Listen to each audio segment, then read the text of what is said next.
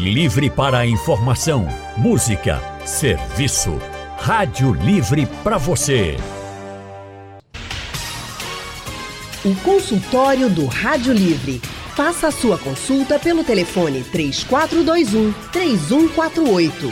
Na internet www.radiojornal.com.br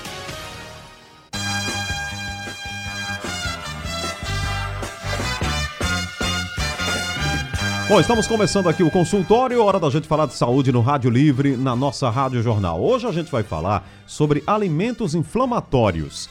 Eles existem? Pães, biscoitos, batatas fritas. Existe alguma comida aí que pode ser considerada uma vilã para o organismo, né? Que mal ela pode causar? Alimentos que é, até podem inflamar né, o seu organismo. A gente vai tratar desse assunto e vamos conversar com a nutricionista Gleice Araújo. Doutora Gleice Araújo é doutoranda em nutrição pela UFPE, professora de graduação e pós-graduação na área de nutrição. Também atua no cuidado nutricional em doenças crônicas. Doutora Gleice, sempre com a gente aqui. Boa tarde, doutora Gleice.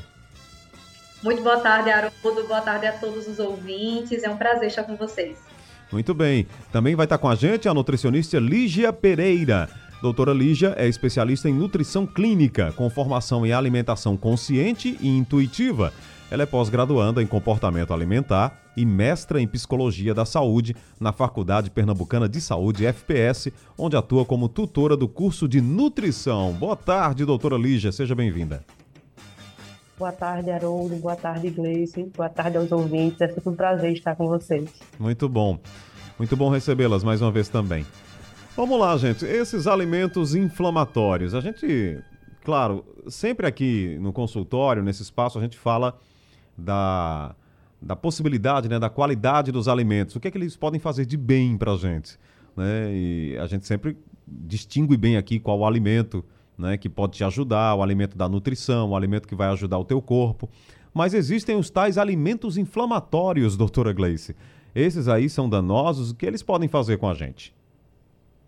Na literatura, Haroldo, quando nós falamos sobre alimentação inflamatória, é, muitas vezes estão se associando aos alimentos que têm excesso, principalmente de gordura de característica saturada e trans, e açúcares simples. Na maioria das vezes, uma alimentação que vai ter o excesso desses componentes é quando o indivíduo tem né, na sua base ali muitos alimentos ultraprocessados.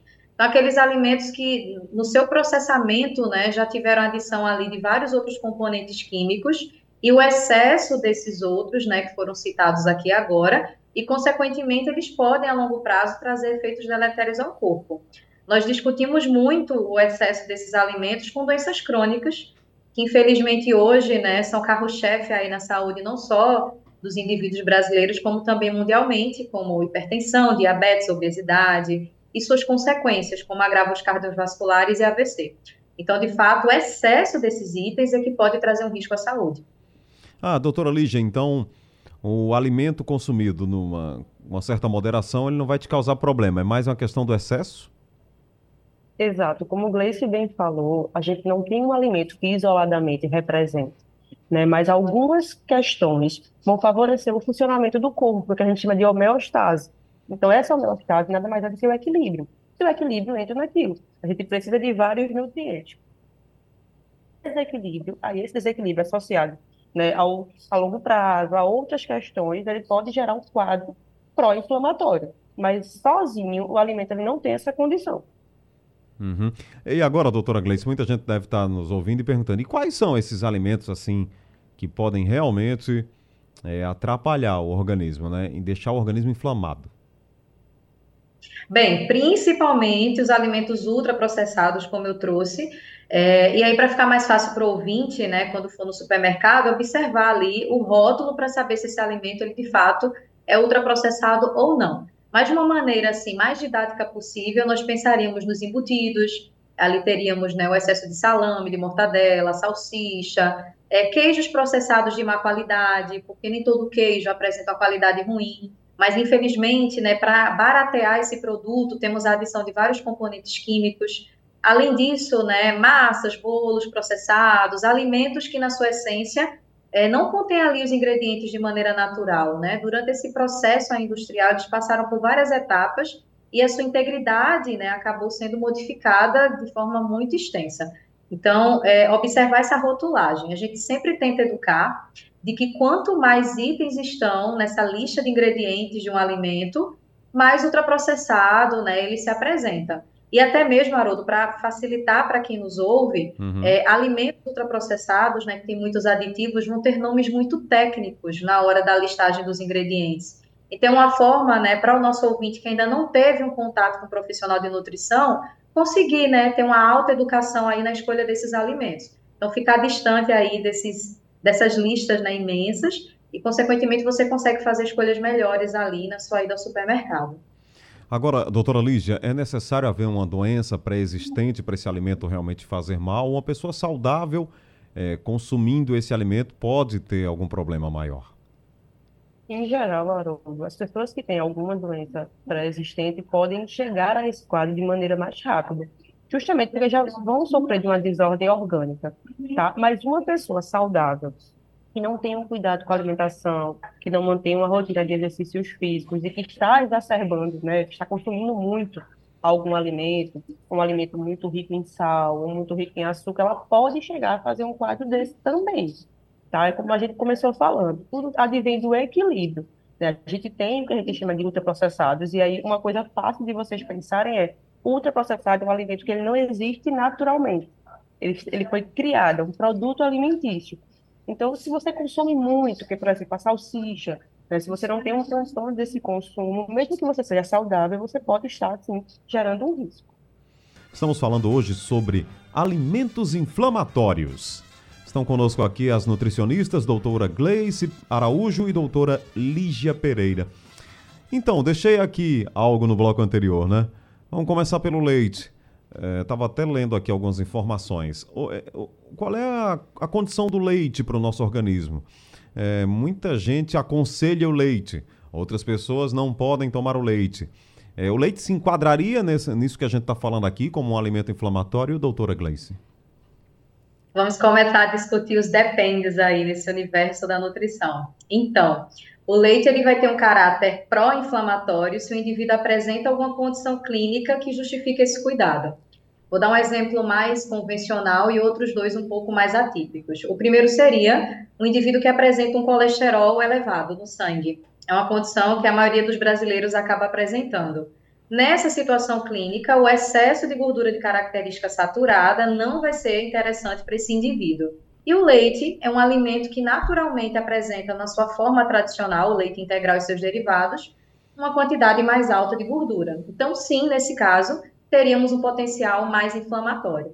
Outras duas situações clínicas nas quais poderíamos considerar o leite com a característica inflamatória seria a alergia à proteína do leite de vaca ou a intolerância à lactose. São duas doenças diferentes, onde temos aí dois componentes presentes no leite que trarão esse risco, no primeiro caso, são proteínas que vão trazer esse efeito, e no caso da intolerância, seria o açúcar presente no leite. Então, nesses pacientes, nós teríamos sim um efeito inflamatório na mucosa intestinal que poderia trazer riscos para o corpo como um todo. Agora, falando do indivíduo saudável, Haroldo, né, que não tem nenhuma normalidade clínica, e muitos de nossos ouvintes se enquadram nesses grupos, né, de indivíduos que não têm nenhuma doença crônica, não tem problema consumir o leite ali fazendo parte de uma alimentação equilibrada. Então, tem muitas pessoas né, que culturalmente consomem o leite no café da manhã, né, que gostam ao final do dia de fazer ali alguma preparação com leite, seja um mingau, um cuscuz com leite, um café com leite. Então, se você é um indivíduo que não tem nenhuma condição clínica que mereça atenção, tudo bem fazer o consumo, ele não será inflamatório para você. Então, olha, a nutricionista está dizendo aqui para gente, né, doutora Gleice, o leite, em princípio, não tem problema nenhum, tá? Pode tomar, não tem problema não. Agora, se você tem ali algum problema realmente, alguma restrição, aí tem que respeitar. Mas eu também falei aqui, doutora Lígia, sobre frutas. Existem realmente essas frutas inflamatórias, aquelas que deveriam ou poderiam ser evitadas? Nós voltamos aos dependes mesmo, né, Gleice? Exatamente, é a mesma linha de raciocínio. Tudo vai depender de como esse organismo está. Então, por exemplo, pessoas que têm né, que estão pré-diabéticas ou diabéticas vão ter que ter mais cuidado com o consumo de açúcares de maneira geral. Isso quer dizer que até as porções de frutas vão ter que ser analisadas com cuidado, não quer dizer que são proibidas, Então, nesses casos em que existe alguma condição que impeça, por exemplo, no caso de pacientes renais que não podem fazer uso de carambola, né? Hum. Essa fruta tem um potencial muito inflamatório. Porém, a grande maioria da nossa população, nosso corpo, ele se autorregula muito bem. Então, uma alimentação saudável, balanceada, que ela é rica em frutas, verduras, com a quantidade de ultraprocessados menor, a gente consegue lidar com esse caráter né, inflamatório de maneira natural. Então, é por isso que a gente pede muito cuidado com as dietas da internet, com as informações que são recebidas. De maneira geral, a gente pode consumir tudo com equilíbrio. Alimentos vão ser inflamatórios dentro de um contexto maior. E aí também aquele caso, se você já tem uma condição instalada, então se você está com a glicemia alta, procure um profissional especializado para ver o seu caso, porque aí ele vai poder lhe orientar melhor. É melhor do que você retirar algum alimento que de repente pode até ter um benefício, mas você viu em algum lugar que ele é inflamatório. E aí, como vocês viram, depende muito desse contexto. É, o, o mito ou verdade no alimento rende muito, né? É, e é até legal de fazer. É, por exemplo, ouço muita gente dizer. Isso é uma coisa tão antiga, vocês já devem ter ouvido também, com certeza, como profissionais. Ah, não chupa a manga à noite. Isso tem alguma coisa. Isso tem alguma coisa a ver, doutora Gleice? Isso é mito ou é verdade? É um super mito, não tem problema, né? Tenho, eu tenho pacientes, inclusive, que lancham à noite, né? Manga e gelada, viu, Haroldo? Porque refresca mais nesse calorão. Sim. Mas não tem nenhuma restrição, né? Frutas, em sua grande maioria, são muito ricas né, em água, vitaminas e minerais. Então, são alimentos que podem trazer né, esse potencial refrescante, mas também complementam muito nutrientes que nós precisamos na nossa base de alimentação. Então, nós falamos né, daqueles alimentos que nos dão substância aí ao longo do dia, o arroz, o feijão, nosso cuscuz, as raízes, mas falar né, das verduras, dos legumes, das frutas também né, tem um papel bem interessante na nossa alimentação. É uma excelente alternativa para lanches, né? Então, não tem problema, não existe uma contraindicação. Se você, por exemplo, tem uma dificuldade na digestão de frutas à noite, Aí não é a fruta que é vilã, você precisa entender o que vem acontecendo com o seu trato digestivo. Às vezes pode ser uma gastrite que ainda não foi diagnosticada, pode ser um quadro né, de desequilíbrio aí do microbioma, que para o nosso ouvinte, né, para ficar mais claro de entender, é quando nós temos muitas bactérias ruins, né, passeando ali pelo nosso intestino, isso pode acabar trazendo né, empachamento, mal-estar, enjoo. Então, de fato, a fruta não teria esse efeito diretamente associado. É importante investigar o que vem acontecendo nessa barriguinha para a gente poder né, digerir e absorver qualquer tipo de alimento. É. Outro alimento, por exemplo, que sempre é questionado, doutora Lígia, é a banana. Né? Ah, tem gente que fala bem demais. Não, é rico em potássio, todo mundo sabe, é bom. É, a cãibra, a gente vê ali, por exemplo, o atleta comendo a banana. Mas em algum momento pode ser ruim essa ingestão da banana, muita banana. E tem gente também que fala que tem a banana que você pode comer que ela até te ajuda ali no funcionamento do teu organismo. Mas outras pessoas dizem, não come muito, porque também não é legal. É, é outro, é outro alimento que está cheio de mito ou verdade, doutora Lígia?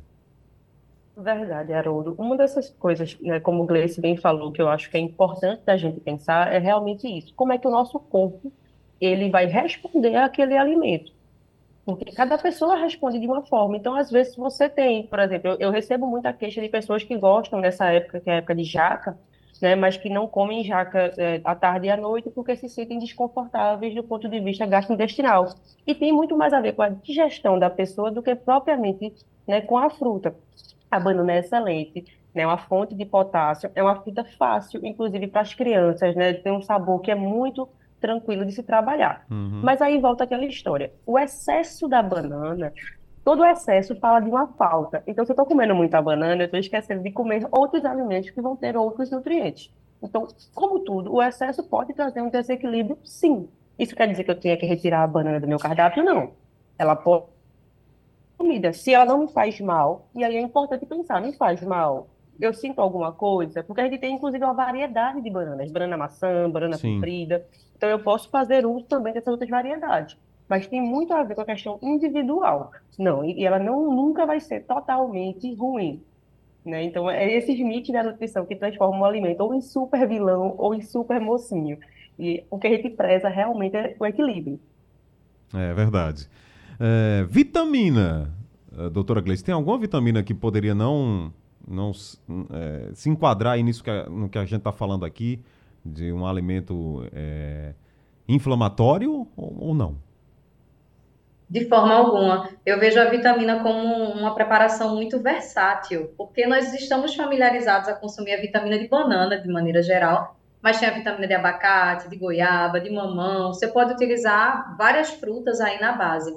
É uma, um tipo de preparação, Haroldo, que te permite, inclusive, fazer alguns acréscimos se você não tem um, um hábito de consumir, por exemplo, fibras. Então, é muito fácil você conseguir, por exemplo, com uma vitamina, né, adicionar ali uma linhaça, uma aveia, uma farinha de banana, que a gente vem conversando aqui, e ajudar na regulação do seu trânsito intestinal, se você tem prisão de ventre, te ajudar nesse processo. Então, eu vejo a vitamina como um alimento muito. Uma preparação, na verdade, muito prática, né, para a gente fazer no dia a dia, e não precisamos ter essa relação de que, de fato, é algo ruim né, é muito bem-vinda. Inclusive, a gente abraça, né, Lígia, tem vários públicos, então, desde a criança até o idoso, é, a vitamina é muito bem aceita e a gente pode, sim, colocar aí dentro de um padrão de alimentação saudável. É muito comum, né, na nossa cultura, uma vitamina ali no café da manhã, bateu ali a fominha, então é bem tranquilo da gente trabalhar. Agora, doutora Lígia, e aquela, as outras vitaminas? A, B, C, as letrinhas. Tem alguma dessas que pode também não ser indicada? A gente pede cuidado, e aí volta aquela história né, da superalimentação, do exagero. As vitaminas, de maneira geral, né, as vitaminas que a gente chama de hidrossolúveis, uhum. vitamina C, vitamina B, elas têm um potencial anti-inflamatório, por incrível que pareça. Então, elas têm antioxidantes que vão combater o envelhecimento, que vão ajudar na nossa imunidade. De maneira geral, funcionam super bem.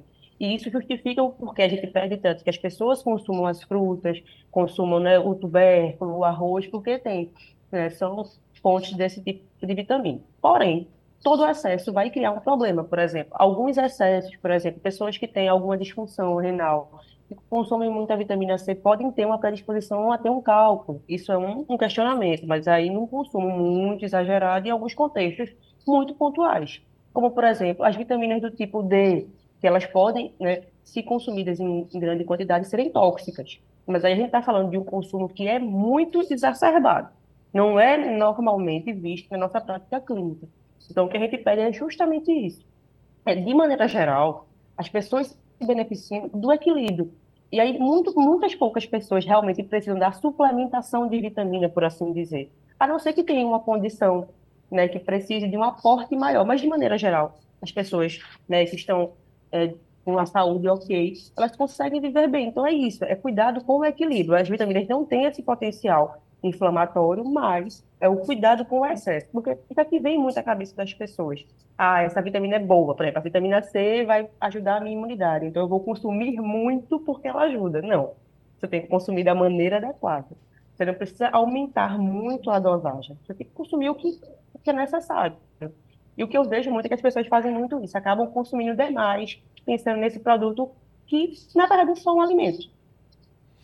Muito bom. Doutora Gleice Araújo, doutora Lígia Pereira estão com a gente. É, a, a, pergunta agora é a seguinte, doutora Gleice, e de repente fiz a ingestão de um alimento que era inflamatório né, e não deveria. O que é que faz agora?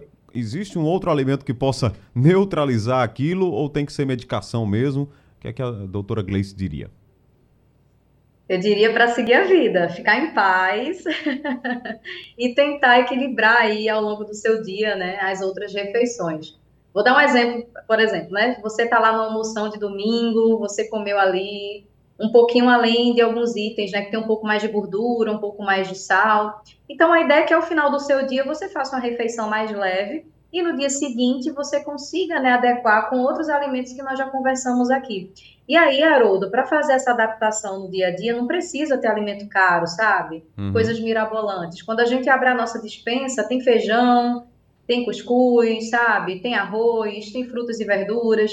Então, como nós conversamos aqui no bloco anterior, essas vitaminas, né, e complementando agora também os minerais presentes nesses alimentos, terão a função antioxidante, ou seja, que é o oposto de um alimento mais inflamatório.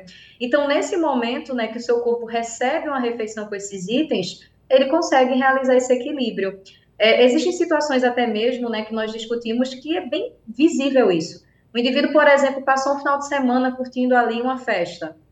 ingeriu bebida alcoólica, consumiu alimentos ali em maior volume. No dia seguinte, se ele faz uma alimentação mais equilibrada, mais convencional do que ele vem do que ele veio fazendo no final de semana, ele vai ficar bem. Então, isso é um exemplo clássico, assim, de uma situação atípica que se pode ter. E quando você traz alimentos, né, que são popularmente consumidos né, no dia a dia, você consegue equilibrar. Então, seu corpo, de fato, ele é muito sábio. Ele vai conseguir colocar, retirar, né, eliminar, se for necessário, que não é interessante, e você consegue ficar 100% em seguida. É, pois é, doutora Lídia, nós falamos aqui muito sobre os alimentos inflamatórios, né? Atacamos eles de certa forma aqui. Mas e os anti-inflamatórios? É bom citá-los também, né? Exato.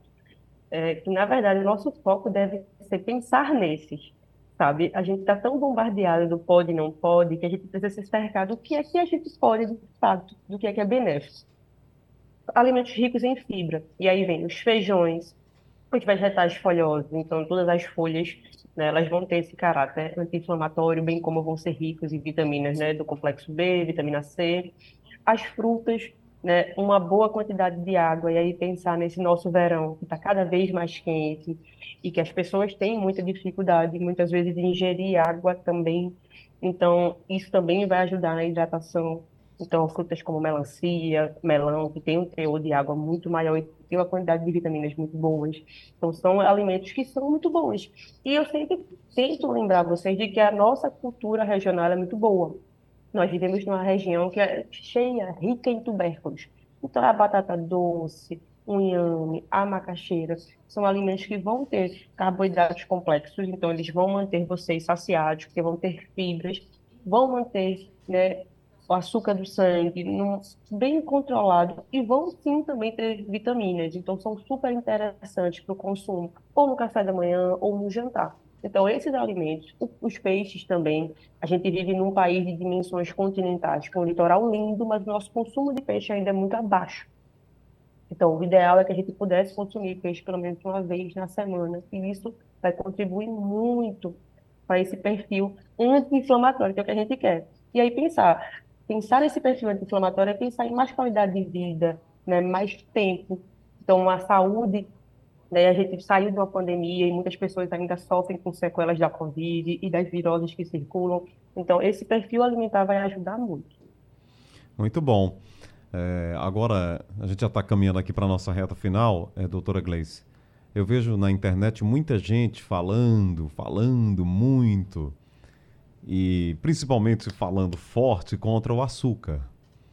É, o açúcar meio que um vilão, né? é um desses vilões aí que vocês já citaram, né? Tem os, os, os alimentos, os heróis e os vilões. É, mas, mas o que, é que a gente pode dizer sobre açúcar nessa reta final aqui da nossa conversa? Porque é, a, a, a ausência total do açúcar é muito difícil. Tem gente que é obrigado, né, por causa de uma doença pré-existente.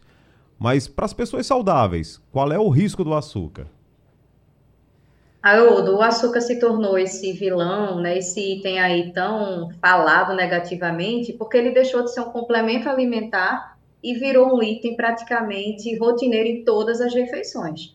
Então, o nosso excesso do consumo de açúcar é que trouxe hoje né, diversas situações clínicas. Claro que é um conjunto de fatores, mas se a gente faz um recordatório alimentar com qualquer pessoa, né? A gente pode ter o consumo de açúcar fazendo parte de pelo menos uma refeição.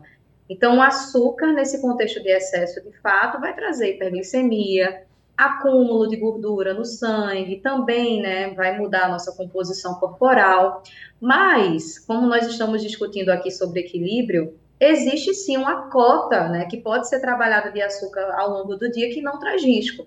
Então, a OMS, por exemplo, trabalha com o consumo de 25 gramas de açúcar, indicando ali que não traria riscos para você, enquanto né, é um indivíduo que tenta buscar uma alimentação mais equilibrada. 25 gramas de açúcar seria uma quantidade ali em torno de duas colheres de sopa cheias, o que não é fácil para a maioria da população. E aí entra né, a discussão dessa nossa adaptação de paladar. Não faz sentido, por exemplo, a gente precisar adoçar com açúcar um suco de laranja. E isso é o hábito que muitas pessoas ainda têm pela dificuldade de percepção no doce que o próprio paladar já pode ter, né, evidenciado nos alimentos naturais. Então, a dica que eu trago aqui para o ouvinte é tudo bem você consumir alimentos que têm o potencial mais doce, por exemplo, batata doce, banana da terra, frutas, não precisam ser adoçadas, porque naturalmente contém seu teu açucarado e que não é um açúcar prejudicial, desde que seja feito na quantidade adequada.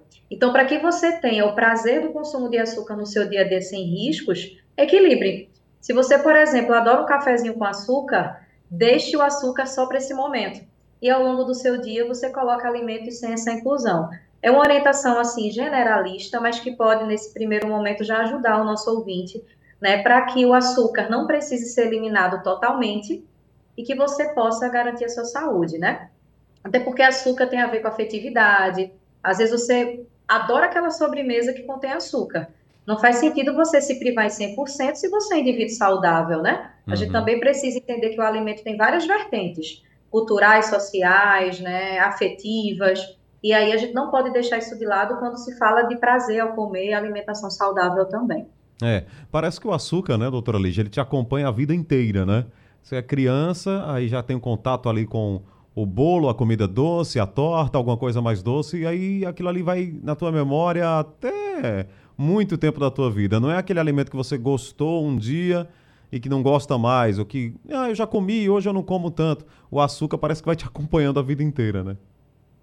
Exato. Tem duas questões aí. É, cientistas já mostram que nós temos né, essa habilidade inata de nos apegarmos a esse sabor doce, até para a manutenção da nossa espécie, foi a forma como a gente entendeu que podia ter mais energia. E falando especificamente de nós, que vivemos numa região de economia canavieira, então o açúcar permeou né, as nossas tradições culturais em relação aos doces, né, às comidas. O que a gente pede realmente é que, como o Gleice falou, a gente está sendo muito exposto ao açúcar com os produtos alimentícios. Eu digo isso porque eu sou de uma época de que o refrigerante era uma coisa que a gente mal via. Era numa festa e hoje você tem acesso a ele diariamente. Então, o que é que a Organização Mundial de Saúde pede? Que o açúcar não seja introduzido em crianças né, menores de dois anos, para a gente tentar combater essa epidemia de doenças crônicas. E isso fala muito sobre tentar ter equilíbrio, não é retirar como a gente falou, aquela memória daquela pamonha, né, do São João, deliciosa, que é feita com açúcar, que tem toda aquela movimentação de pessoas, ela é legítima e ela faz bem à saúde também. É o equilíbrio desse consumo de açúcar no dia a dia que vai fazer com que você continue provando o que você gosta, sem prejudicar a sua saúde, sabe? Então, é por isso que a gente tem cuidado em dizer que alimentos são inflamatórios ou não, porque esse contexto é o que vai mudar, na verdade, toda essa rota. É, o ideal mesmo era que todo mundo, né, tivesse ali o seu nutricionista de plantão.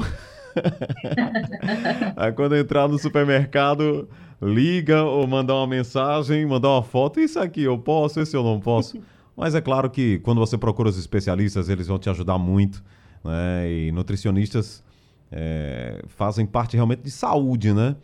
É, não é à toa que um programa ficou muito famoso aí na, na televisão, né? Você é o que você come né? Quando a, já, o nome já era impactante. Mas é bem isso mesmo, né? A nutricionista vai te ajudar realmente a, a, a ter mais saúde, a viver melhor com o alimento. Porque a gente come, a gente tem que comer, né? Para poder sobreviver, a gente tem que comer para manter essa máquina funcionando. Gente, muito bom conversar com vocês sempre, né? Quando a gente traz esse assunto aqui, nutrição, alimentação, é sempre muito bom de falar, muito gostoso de falar, porque realmente é saúde, né? É, faz parte realmente da nossa vida a alimentação. Eu quero agradecer a doutora Gleice Araújo, que está sempre com a gente aqui. Muito obrigado pela presença, muito obrigado por colaborar mais uma vez conosco aqui com os nossos ouvintes, doutora. Muito obrigada, Haroldo. É sempre um prazer estar aqui com vocês. Obrigada, Lígia, também por essa troca maravilhosa. Agradeço também aos ouvintes, né, que sempre estão com a gente, compartilhando as experiências, né, sintonizados para tirar as dúvidas, até mesmo pós-programa. Estamos aqui à disposição, né, para trazer para a comunidade informação aí para que o dia a dia fique mais tranquilo. Obrigada, Haroldo. Boa semana para nós. Todas estão na rede social, né? Só procurar lá, né? Doutora Lígia também, né? Isso. Doutora Lígia Pereira, muito obrigado pela presença também. Seja sempre bem-vinda. Obrigado. Eu que agradeço, Haroldo, a minha companheira Gleice, né, de, de tantos movimentos. Assim, é sempre muito importante poder contribuir para a população, para tirar dúvidas. Esse é um espaço que é super acolhedor. Então, assim, é um prazer legítimo meu estar aqui com vocês. E agradeço a todos os ouvintes que sempre nos escutam e que sempre dão esse feedback super legal do programa. Muito bom. Muito obrigado a vocês. Até a próxima. E o Rádio Livre de hoje está ficando por aqui. Muito obrigado a você pela audiência. O programa teve a produção de Gabriela Bento, trabalhos técnicos de Big Alves, Edilson Lima, Sandro Garrido e Caio Oliveira. No apoio, Ivânia Amorim. Coordenação de jornalismo do Vitor Tavares e a direção de Mônica Carvalho.